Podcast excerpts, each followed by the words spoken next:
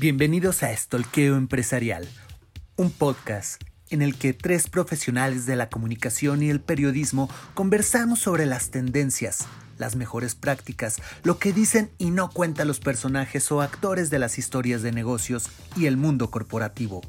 ¿Estás listo para stalkear con nosotros? ¡Comenzamos!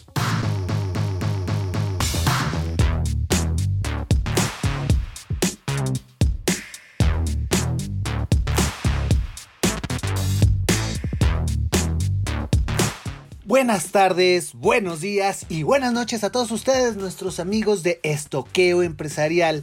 Muchas gracias por estar con nosotros como cada semana en este informativo de eh, lo más importante que hay en el mundo del PR, en el mundo de la comunicación, en el mundo de los negocios también y, y por qué no a veces hasta de la política. Les agradecemos mucho su presencia amigos, saben que sin ustedes nada de esto sucedería.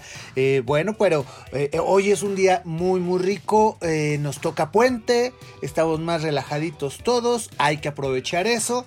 Y para ello vamos a presentar a alguien que está relajada. Pero de una forma impresionante después de su fin de semana de peliculitas y sueritos. Lady Sueritos, Eva Zamora, ¿cómo estás? Muy bien, Pepe Uriel, ¿cómo están? Un gusto saludar a todos otra vez en una edición más de nuestro podcast de Stolqueo. Y pues vamos a darle con todo en esta semanita corta, diría yo. ¿Cómo estás, Uriel? Muy bien, muy bien, con todo, con todo. Con, con Toño, Pepe y Luis para comenzar esta semana. Ya estamos este, en marzo. La verdad es que se ha pasado. a mí me pasa, que el año se pasó rapidísimo, pero no sé ustedes, Pepeba. Pero bueno, ya estamos listos y, con todo para este nuevo podcast. Sí, mi querido Uriel Naum, el señor periodismo, mi hermano. Estuvimos en un año que se fue volando a pesar del encierro y este ya está volando también como ya están volando las situaciones legales en el mundo de los negocios. Así es amigos, y para empezar con la información hemos de decir que la empresa de la manzana mordida, ya saben, eh, esta que fundó un tipo de, suéter negro eh, y que ahora lleva el señor Tim Cook, pues eh, trae un proceso legal en contra de un ex empleado de nombre Simon Lancaster. Y esto debido a que eh, la, marca, la empresa dice que esta persona aprovechó su posición para sacar partido de información vital, de información muy, muy, eh, digámoslo así, que no podía salir a la prensa y que este hombre la ocupó, la sacó a la prensa para obtener favores personales para su eh, promoción dentro de eh, otras áreas, de otras empresas eh, de hecho de una startup llamada Aris, lo que está significando en este momento toda un juicio, más allá de lo positivo, de lo negativo, de que si es realmente, que si no es realmente este personaje eh, enjuiciado el que realmente actuó de buena fe o de mala fe, de si la, la ley dice que, que es correcto lo que hizo o no es correcto, creo que aquí tenemos un tema muy muy importante que se llama lealtad de los empleados. De verdad, ese eh, lo personal para mí ha sido desde hace muchos años un tema que, que creo debemos de tener en la mira tanto empleados como empresas, porque al fin del día somos una dupla que unos sin otros no nos entendemos, Uriel.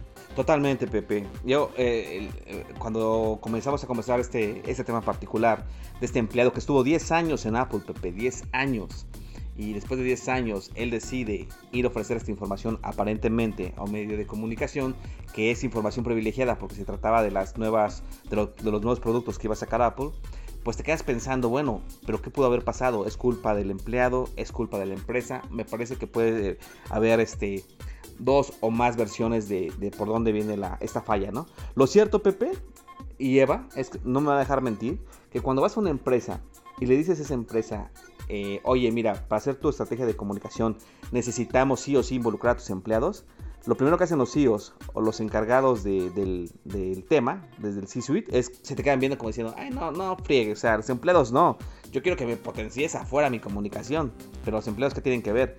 Y cuando les explican lo importante que es que los empleados eh, estén, digamos, con la camiseta puesta y que también sean parte de este esfuerzo de comunicación interna, como que no te la crees, o sea, no, no, no, no entienden que son stakeholders también importantes, Pepe y se quedan simplemente así como, bueno, si quieres hacerlo, pero no entienden la gravedad. Y estos son casos muy importantes porque muchas de las crisis de comunicación y de reputación que van de la mano, pues vienen por justamente muchas veces los, los empleados. Eva, los empleados y sobre todo ya a altos niveles, tienen esa capacidad de maniobrar, de manejar, de conocer lo que todavía nadie conoce. Esa información así súper de cuidadito de proyectos futuros. Y él, lo, él cuando sale y busca promover esta eh, startup llamada Aris, donde él es eh, una de las cabezas más importantes, pues eh, se lleva consigo algo de información. ¿Es natural que nos llevemos la información? ¿No es natural? ¿Cómo ves tú esta situación que, que tenemos aquí con el señor Simon Lancaster Lacroix y Apple?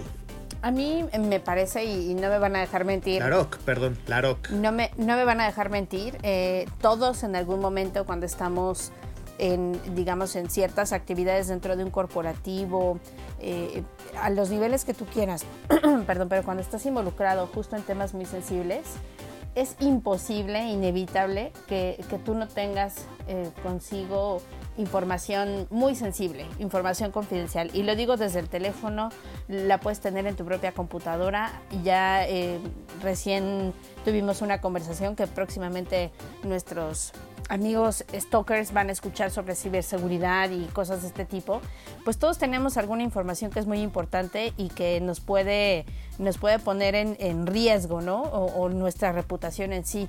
Pero yo creo que volvemos al tema que tú decías en un principio, es un tema de valores, es un tema de ética. Aunque tú conozcas el lado más oscuro de una persona, de una organización, pues bueno, eh, tú tienes de dos, o te mantienes callado y sigues eh, adelante con tus proyectos, sigas o no sigas, eh, afecten o no tus intereses, o la otra es, pues bueno, también por, por tu ética, tú decides hasta dónde llegar, ¿no? Si eso te hace bien, continúas, si crees que no va contigo, si no te aporta nada, si crees que no estás contribuyendo de forma justa, pues bueno, te retiras. Pero me parece que esto es, también ya lo decía Uriel, algo muy importante, algo que en las organizaciones se debe de cuidar. Es muy difícil porque quienes hemos estado en temas de comunicación interna también sabemos que hacer campañas y que la gente las, las adjudique como propias o, las, eh, pues sí, la, sienta como parte de su día a día es complicadísimo. La creatividad aquí también y el sentido humano eh, es es muy importante.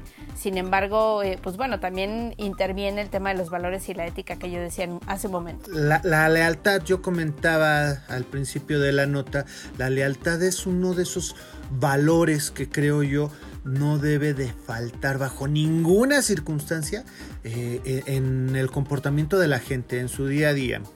Pero cuando manejas información que es tan tan de cuidado como los elementos que va a llevar el futuro producto. Se está hablando de que eh, es el, el View, de, el iView de Apple, que esta persona filtró esta información a un periodista para que este periodista a su vez después le diera ahí una notita muy bonita de miren cómo se va este genio a Aris a formar su, a formar su propia startup después de 12 años, de 10 años eh, de trabajar pues eh, creo que, aquí tenemos un tema bien importante que, no importa el tamaño de la empresa, ¿eh? no importa si estamos hablando de Mac o si estamos hablando de, los caldos de, de Doña Lupe, todos tienen secretos empresarialmente tenemos secretos. En el caso de los caldos de Doña Lupe, pues simplemente la sazón, ¿no? Ese, granito de, sal extra, esa, esa pimienta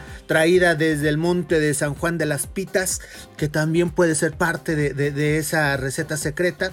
Todos tenemos nuestros lados eh, de información muy, muy sensible, pero ¿qué tanto derecho tiene esa persona para ocupar esa información y sacarla o para ocuparla, mejor dicho, para su interés personal o bien para hacer algo parecido o meterse un mercado parecido de lo que ya hace en su empresa original, porque yo, yo no lo voy a negar, yo he visto casos donde una persona tiene un negocio y trabaja en otro negocio para otra persona y que son el mismo business Entonces, ¿qué te asegura de que no te esté pues volando los clientes? Que no te asegura que, que, que ocupe los elementos de una empresa en otra que no te asegura que, que, que, no se haga un uso indebido, del indebido perdón, de la información que se tiene para sacarle provecho a su emprendimiento personal.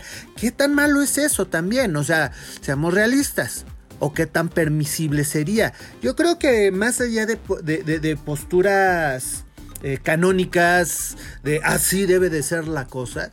Creo que, es un tema que todas las empresas deberemos de tener en, visión en algún momento para evitar, evitar precisamente que pues eh, más que se vaya el talento, porque el talento eh, en muchos casos se tiene que ir, por sus intereses personales, en otros pueden echar raíces de toda la vida, que, creo es algo muy muy bonito, en lo personal es algo que a mí me, me, parece genial, pero, pero sí tener aquí el punto de referencia de qué sí y qué no, y a quién sí y a quién no, Uriel. Vamos a cerrar esta notita rápido con una frasecita al caso, mi hermano. Sí, totalmente. Mira, yo recuerdo brevemente, les cuento, un, un estudio que tengo muy presente de Harvard Business Review, de hace unos años atrás, donde decía que en la mayoría de los casos lo mejor es que después de 7 años eh, que has pasado por una empresa, sobre todo a nivel eh, de alto ejecutivo, comiences a pensar hacia afuera. Porque lo que decía ese estudio es que justamente después de esos 7 años, lo que pasa regularmente, no es una ley, pero es un promedio, digamos, lo que pasa, lo que comienza a pasar es que la gente se comienza a aburrir, ya no ve mayor crecimiento y comienzan a pensar justamente, bueno, ¿y qué voy a ganar yo con esto? Esta empresa ya me debe mucho y comienza, digamos, a, pervertirse una relación que pudo haber terminado eh, en éxito, ¿no? Es decir, a ver, ya hasta aquí cumplí con esta empresa, con permiso me voy a otra a buscar crecimiento o a formar mi propia empresa. Entonces, diría Pepe que eh, retomando esta, este, este estudio de Harvard, que también llega un momento en que nos toca a nosotros decir gracias con permiso, justamente para, para como decía esa, esa bonita frase, em, empresa nada te debo, empresa... Nada me debes. nada me debes y con permiso. Y creo que lo mejor, pero insisto, es un tema también de comunicación interna, de cómo estamos comunicándonos con los empleados y también este, cómo es esa apertura con ellos, ¿no? Es, importante. Pues yo, me, yo plantearía la pregunta, ¿qué hacen las agencias de comunicación? ¿Qué hacemos los publirelacionistas? ¿Qué hacen los mercadólogos? Porque es real que en este momento en donde todos estamos eh, trabajando y, y digo compitiendo entre comillas por por tener la mejor información, por ser mucho más estratégicos, pues cuántas veces nos hemos puesto en este jaque, ¿no? De que ya teníamos un, cliente que es justamente tecnología, pero ahora vamos con otro cliente que maneja la misma o va a ser el mismo negocio, eh, que tú conoces cómo, cómo, se manejan las competencias, en fin, yo creo que es, es un tema de sentido común también, es qué haces, hacia dónde te lleva tu ética. Y pues bueno, también tener cuidado, seguimos con las redes sociales, lo que le cuentas, lo que está en tus dispositivos, todo eso es una información sensible que creeríamos que no importa, pero nos hemos dado cuenta a la larga que cualquier indicio que tú dejes en redes sociales o que eh, sea sensible de, ser eh, hackeada por, por, algún sistema este, digital, pues bueno, ahí, ahí estamos, estamos en riesgo. Entonces, plantearnos eso, qué queremos, hacia dónde vamos y cómo es que lo vamos a hacer y con qué ética. La ética siempre importante en todas nuestras actividades y entre las actividades que el futuro nos entrega es que la pandemia sí, la pandemia tan mentada de, la que hemos hablado todo este tiempo, pues está haciendo que los cargos sean distintos, que los deberes sean distintos, que las personas se tengan que transformar y por tanto las mismas profesiones también se tengan que transformar para abrir espacios, espacios en lo laboral y de ahí la importancia de los nuevos cargos que vienen dentro de la mercadotecnia, ¿no es así, Eva? Es correcto, Pepe. Fíjate que recientemente Mercados.0 sacó una nota que decía que, mm, bueno, pues los puestos de marketing evidentemente tras eh, la pandemia que estamos viviendo, pues bueno, dejó muy perfilados cuáles son estos puestos que se necesitan y que seguramente después de que pasemos esta crisis interminable, pues bueno, van, a, seguir, van a seguir siendo los de mayor demanda. Entre los puestos que, que, señala y que bueno, menciona que diferentes estudios lo han hecho ver así, destacan eh, cinco, o eh, sí son cinco si no me equivoco. El primero es el de Performance y Growth Marketing Managers. Después están los Brand Manager o Branding Designers. Después están los VP de comunicaciones. Y me parece que el más importante, diría yo, en este momento es el líder de experiencia de cliente. Hoy más que nunca hemos visto que, eh, y hay estudios que así lo constatan, que la gente, pese a que tenemos ya eh, estos, digamos, atenciones con chatbots y, bueno, pues que, que, nos pueden ayudar a resolver ciertas cosas, la gente sigue prefiriendo tener el contacto con la gente quiere, quiere sentirse atendida por otro humano que pueda conocer cuáles son estas inquietudes que tenemos. Y bueno, me parece que, que sí, sin lugar a dudas, eh, estamos ante un momento en el que la experiencia del cliente combinada con el VP de comunicaciones que aquí menciona, que tiene que tener muy muy sensible el tema de qué se necesita, cómo se comunica, en qué plataformas, va a ser vital, Pepe Uriel. Ahí, carnalito, nada más te hago la pregunta, ¿te acuerdas cuando poníamos los teléfonos y, y empezaba el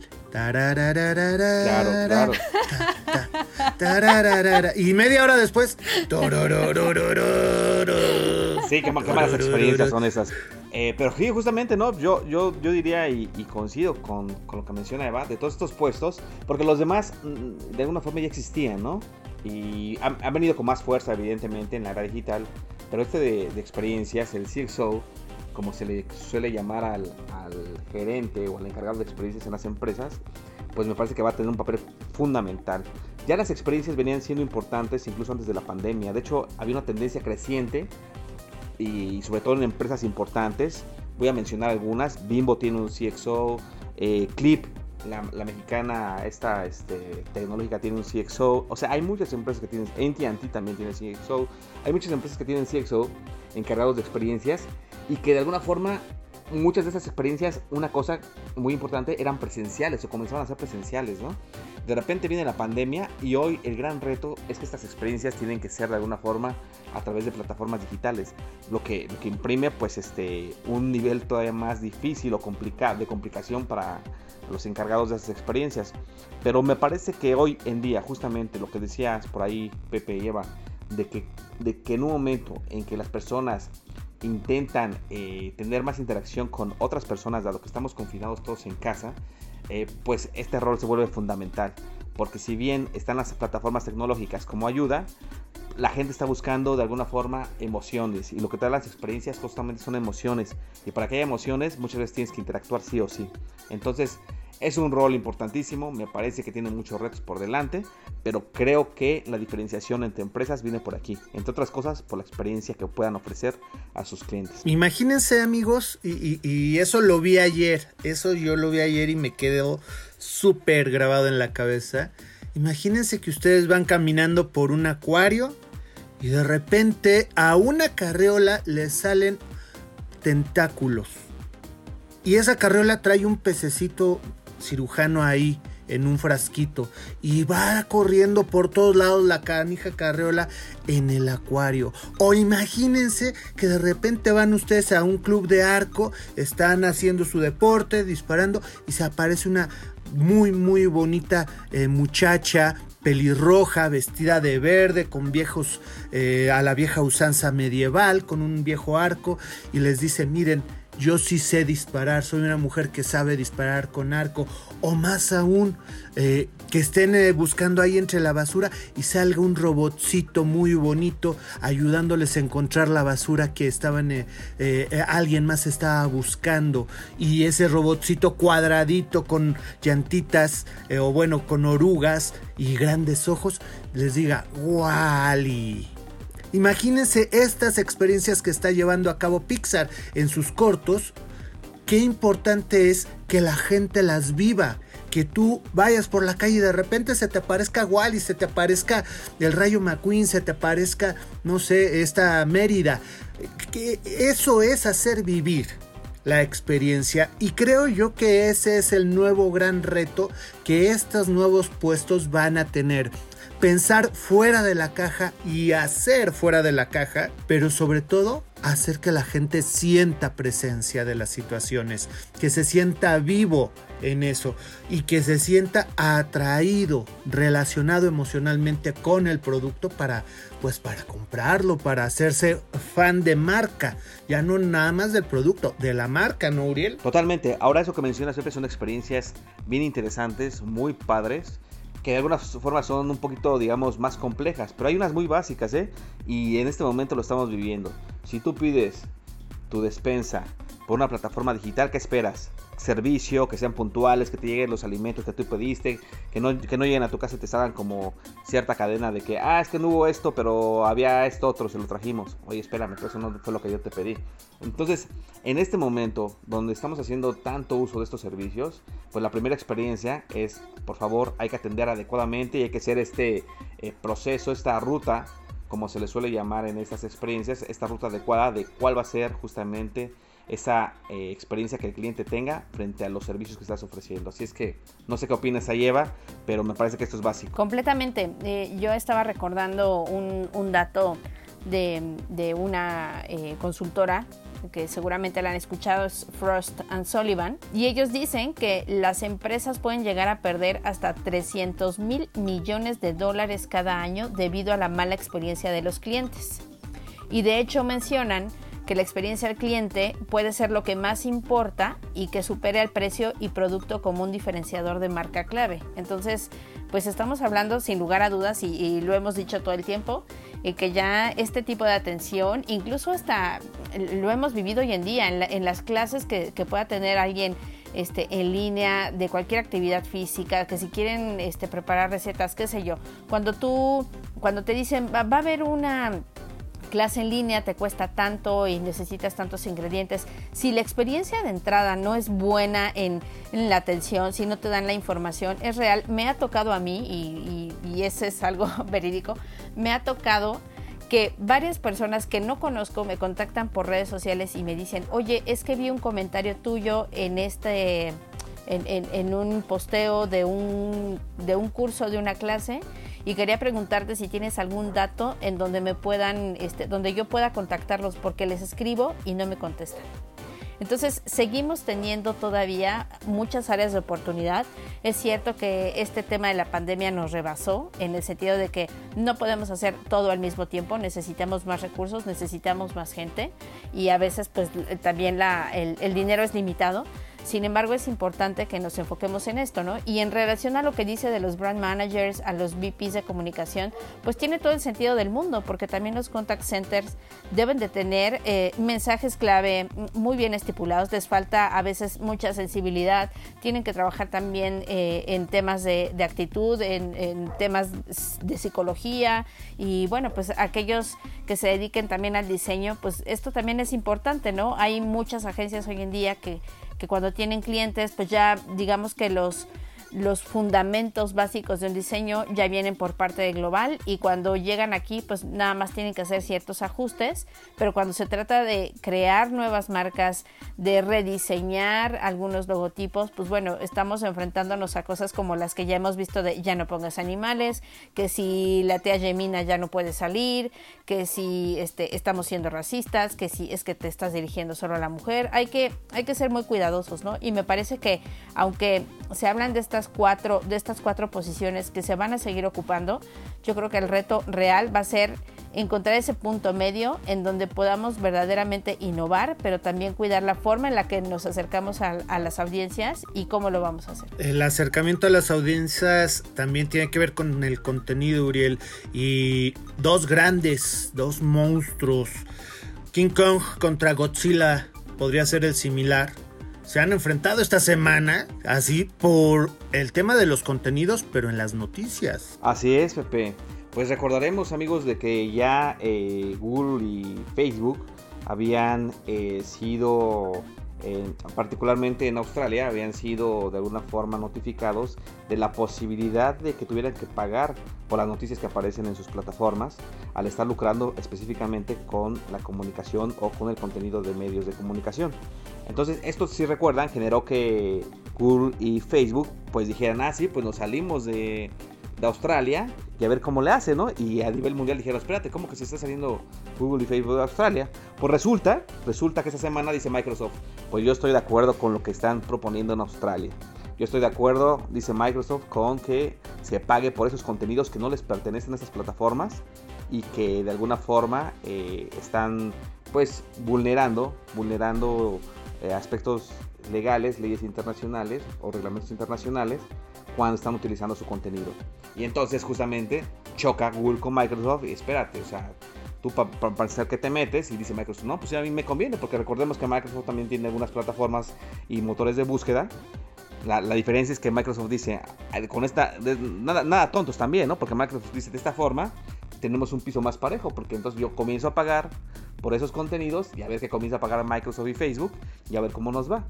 Entonces se, ha puesto este, muy bueno esto porque me parece que puede sentar un precedente mundial en el caso de que tanto los legisladores en, Australia como empresas como Microsoft comiencen a empujar esta situación y comiencen a darle golpes duros y bajos a tanto a Facebook como, a Google, Pepe lleva. Brad Smith, presidente de Microsoft, acusó a Google de haber estrujado los beneficios de los medios de comunicación y que, aunque es importante reconocer que el envío de tráfico online tiene valor, monetizar este tráfico se ha vuelto cada vez más difícil para los medios de noticias porque la mayoría de los beneficios son, como ya lo dijimos, estrujados por la empresa Google. Eso es lo que dice Brad Smith. Ahora, yo les hago una pregunta.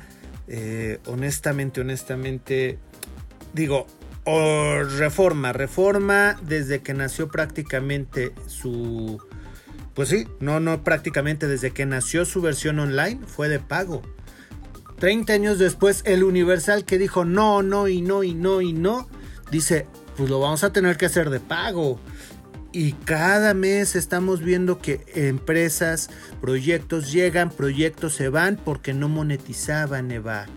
¿Es negocio esto? ¿No es negocio? ¿Qué está pasando? Pues me parece que sí.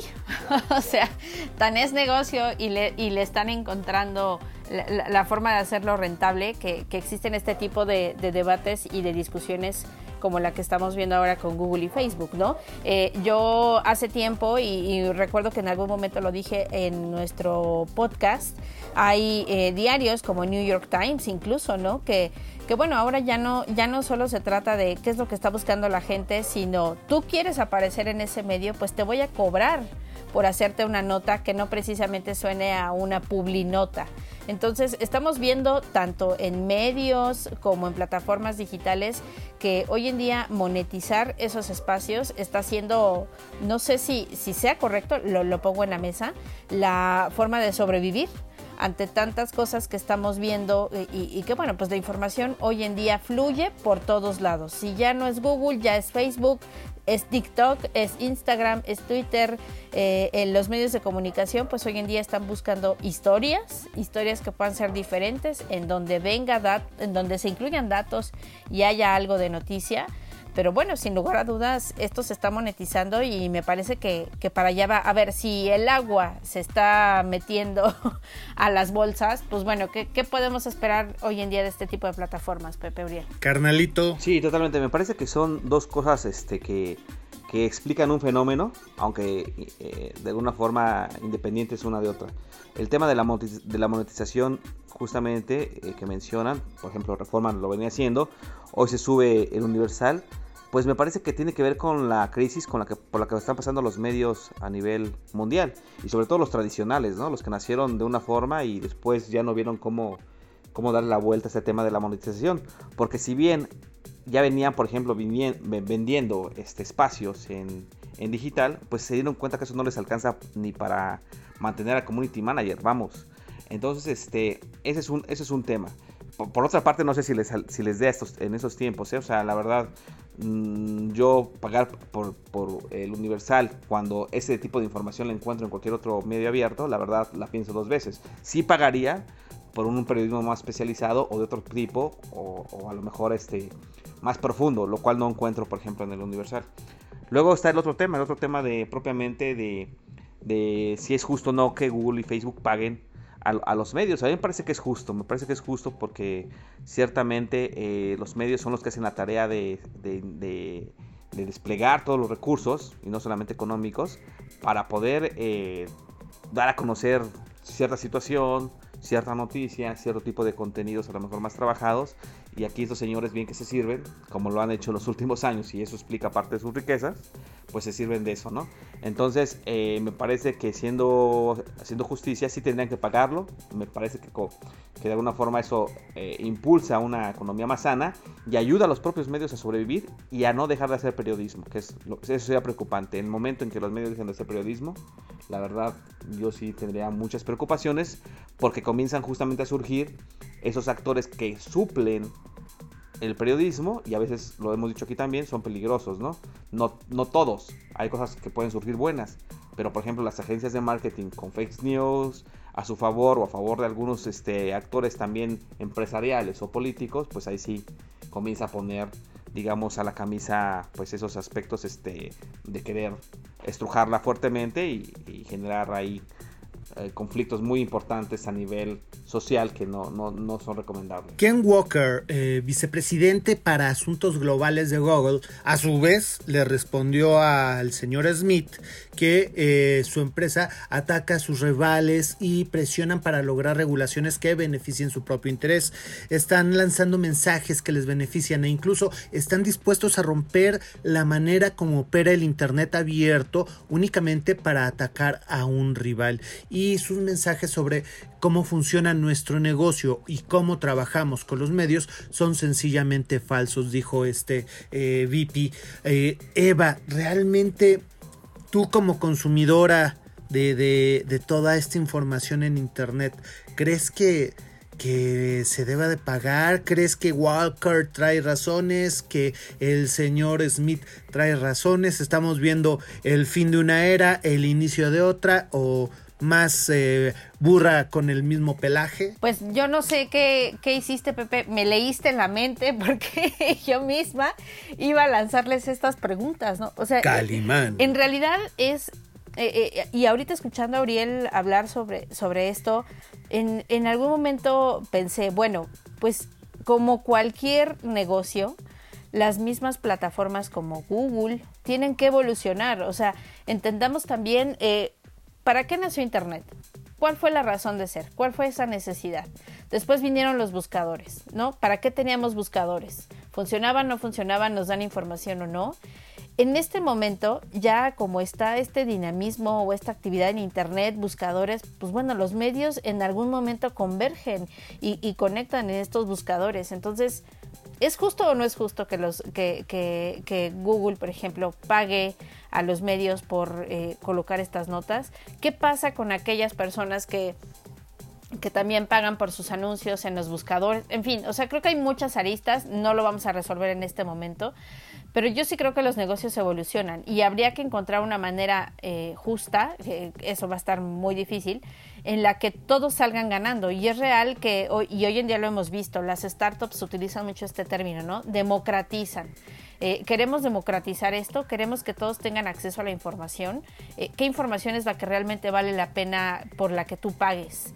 Eh, la información no tendría que ser para todos, no un medio de comunicación tendría que darle facilidad a la gente para que para que conozca, para que se informe, para que se instruya, para que tome decisiones. Entonces, yo creo que eh, esto es como decir eh, capitalismo y socialismo, ¿no? Hay que entender que todo va evolucionando y que se tiene que adaptar. Chaparrita, vamos a adaptarnos a los tiempos eh, necesariamente. Te pido, de favor, regálanos en este momento las redes sociales y todos los los lugares donde pueden estar escuchándonos en, en este podcast y en la entrevista que, dicho sea de paso, mis amigos, la entrevista que viene, no, no, no, no, no, estará de Masters. De verdad, un doctorado que nos aventamos en periodismo con el señor Andrés Solís Álvarez. De verdad, eh, una cosa impresionante que, que, tuvimos de charlar. Bueno, con decirles que pasaban las horas y pasaban las horas y seguíamos platicando,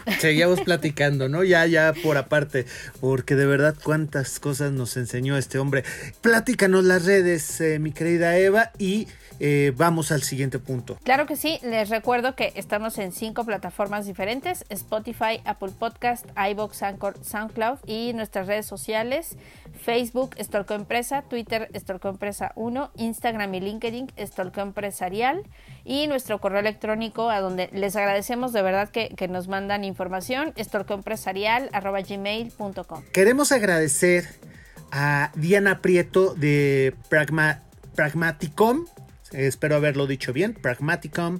Eh, el comunicado que nos hizo llegar, Eva, platícanos de ello. Así es, eh, Diana nos mandó información acerca de Kayak.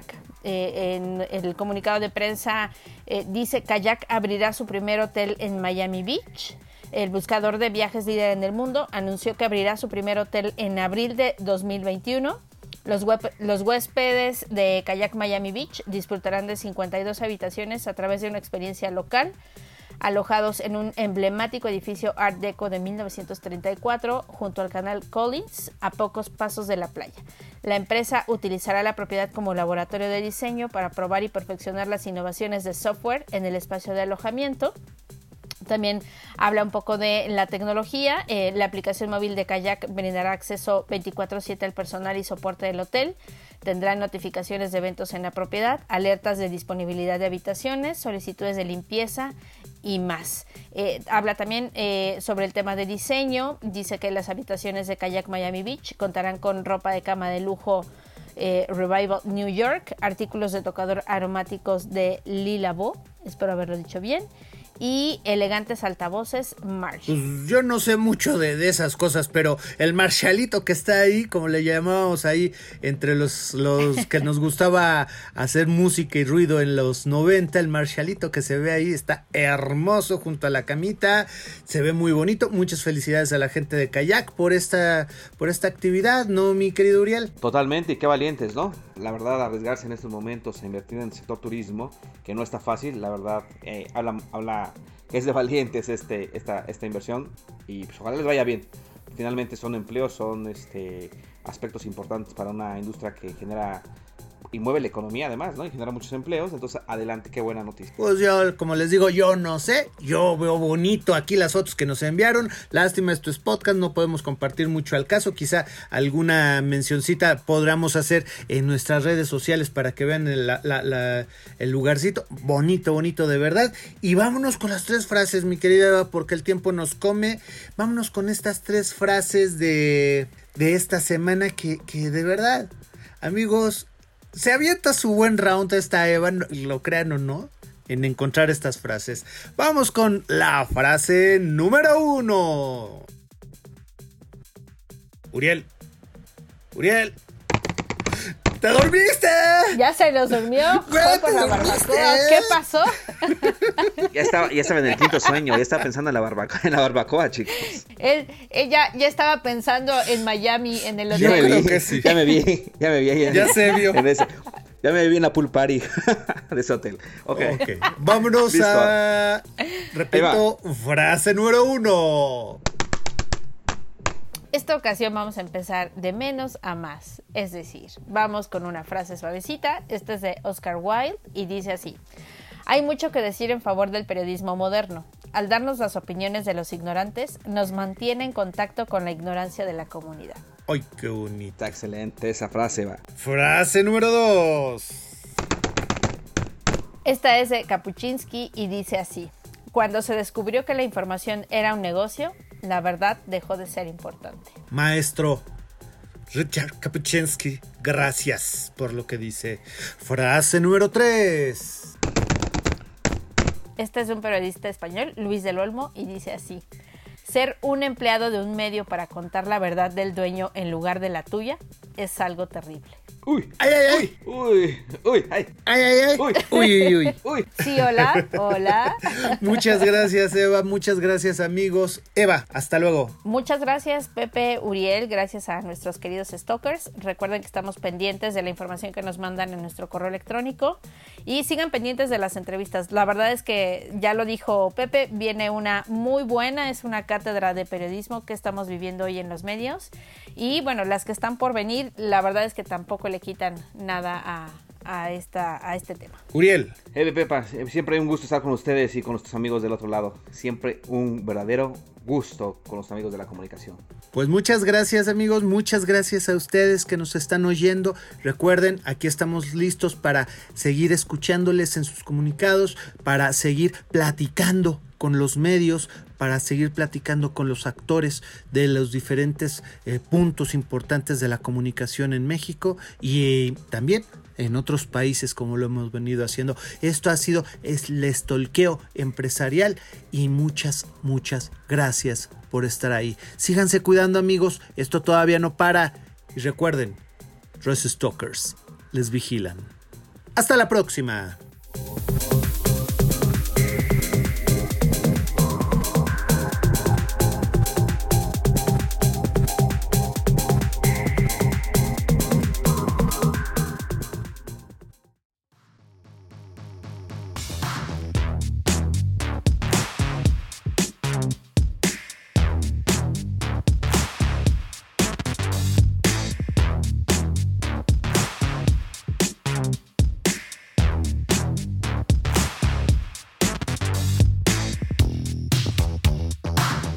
Esto fue Stalkeo Empresarial, un podcast dedicado a analizar y opinar sobre los acontecimientos empresariales en México y el mundo. Te esperamos en nuestro siguiente programa, no sin antes recordarte que tres stalkers te vigilan.